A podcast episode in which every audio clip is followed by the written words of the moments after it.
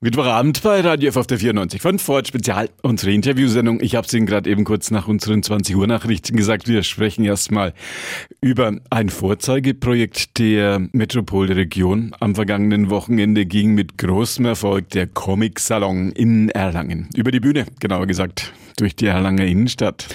Der Mann, der das seit fast zwei Jahrzehnten verantwortet, ist Bodo Pirk, mit dem bin ich in Erlangen verbunden. Wir klären erstmal die Frage, wie schwierig es heuer war, den Comic-Salon wieder erfolgreich zu gestalten. Was schwierig heuer? Viel schwieriger, ehrlich gesagt, als wir zunächst gedacht haben.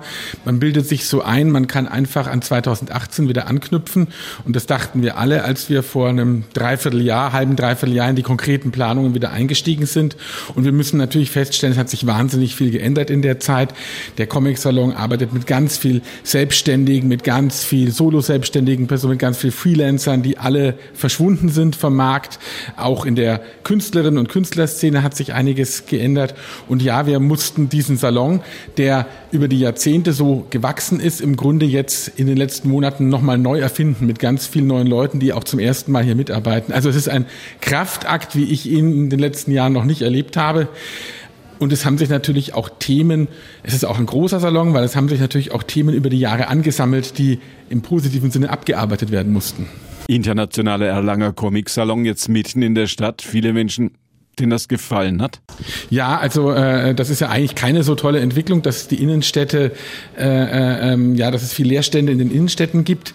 Das Kulturamt in Erlangen kümmert sich, also wir sind ein, ein Amt, was äh, versucht, diesen Kulturbegriff auch sehr weit zu fassen. Und für uns ist das Thema Belebung der Innenstädte, wir nennen es manchmal auch ein bisschen Augenzwinkern, kuratierende Innenstädte, was uns wirklich beschäftigt. In Erlangen ist auch in den letzten Jahren hat ein großer Ankauf stattgefunden, einer Immobilie, wo es jetzt ein großes Zentrum für Austausch und Macht Verfahren gibt, was auch vom Kulturamt betreut wird.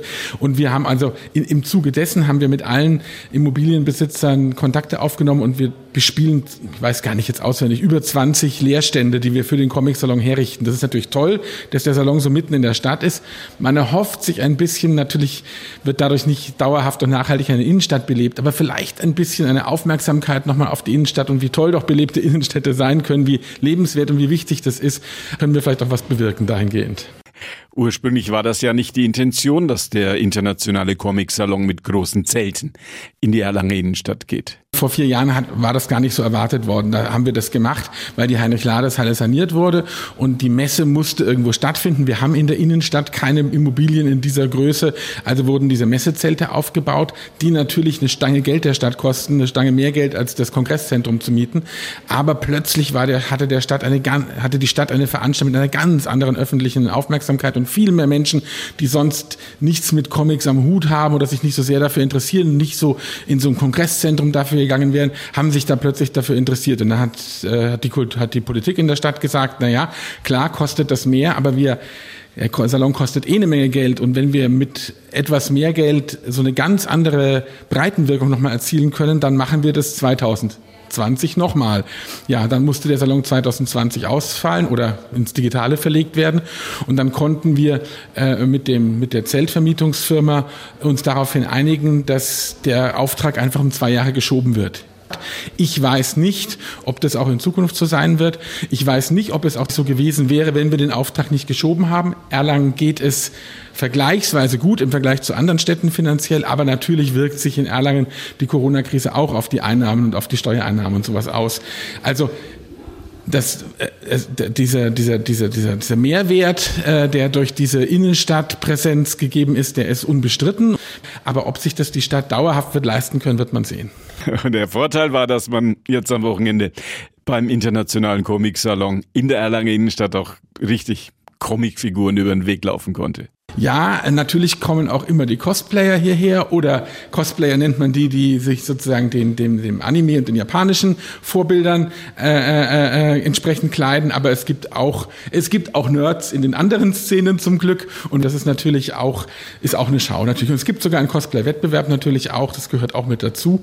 Es ist eine Mischung der Salon aus einer ernsthaften Auseinandersetzung mit schwierigen Themen in den künstlerischen Positionen, aber es ist auch ein Festival der Unterhaltung und, und, und, und, und äh, ein, ein Schaulaufen der Kostüme und so weiter, das gehört auch dazu. Viele Menschen in der Metropolregion, die sagen, auf den internationalen Erlanger Comic Salon kann man immer stolz sein. Sind nur wir hier drauf stolz, weil das international ist und weil das Erlangen ist? Oder wird das auch richtig intensiv wahrgenommen? Wie ist das? Also ähm, er ist schon seit vielen Jahren wirklich das größte, äh, die größte Kulturveranstaltung, die die Stadt Erlangen stemmt. Ähm, es ist in Deutschland unumstritten das wichtigste Ereignis für die Comickunst und für grafische Literatur. Äh, in Europa gibt es natürlich ein paar andere. Frankreich ist das große äh, Land für die Bande dessinée, für die Comics. Da gibt es in Angoulême ein Festival, das ist natürlich noch viel größer. In Italien gibt es, gibt es in Bologna ein großes Festival. Aber es gibt so eine Handvoll, vier, fünf große europäische Festivals, wo Erlangen mit dazugehört und auch international sehr, sehr wahrgenommen wird. Also es kommen auch viele Vertreter äh, ausländischer Verlage nach Erlangen, weil der deutsche Comic, die deutschen Comic-Künstlerinnen vor allem, gar nicht mit Sternchen i, sondern durchgesprochenes Innen äh, ähm, sehr, sehr, äh, äh, sehr, sehr stark wahrgenommen werden in Europa zurzeit und sehr viel auch im Ausland veröffentlichen. Also es kommen auch viele Verleger inzwischen her aus anderen Ländern. Früher hat sich Deutschland immer nur nach Frankreich und Belgien orientiert. Jetzt kommen die auch hierher und entdecken hier tolle Leute wie Anna Haifisch, Uli Lust, Barbara Jelin äh, äh, und, und diese ganzen tollen Künstlerinnen, die es da jetzt gibt. Übernehmen die Frauen die Comic-Welt, die Welt der gezeichneten Geschichten, der Cartoons, der Bande dessinée, wie Sie gerade vorhin so schön auf Französisch gesagt haben? Also die meisten Max- und Moritz-PreisträgerInnen der letzten Jahre sind innen ohne Sternchen gewesen. Und äh, ähm, wir haben jetzt auch, es sind auch Lebenswerkpreise mit Anke Feuchtenberger und Claire Bretéché an Frauen gegangen.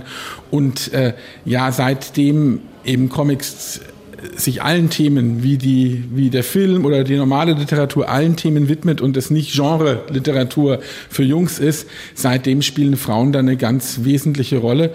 Und seitdem man jetzt auch seit einigen Jahrzehnten, muss man ja schon fast sagen, jetzt auch an vielen Hochschulen äh, Comic-Klassen hat und Comic auch studieren kann, äh, hat, äh, seitdem spielen auch nochmal Frauen eine größere Rolle in der Szene.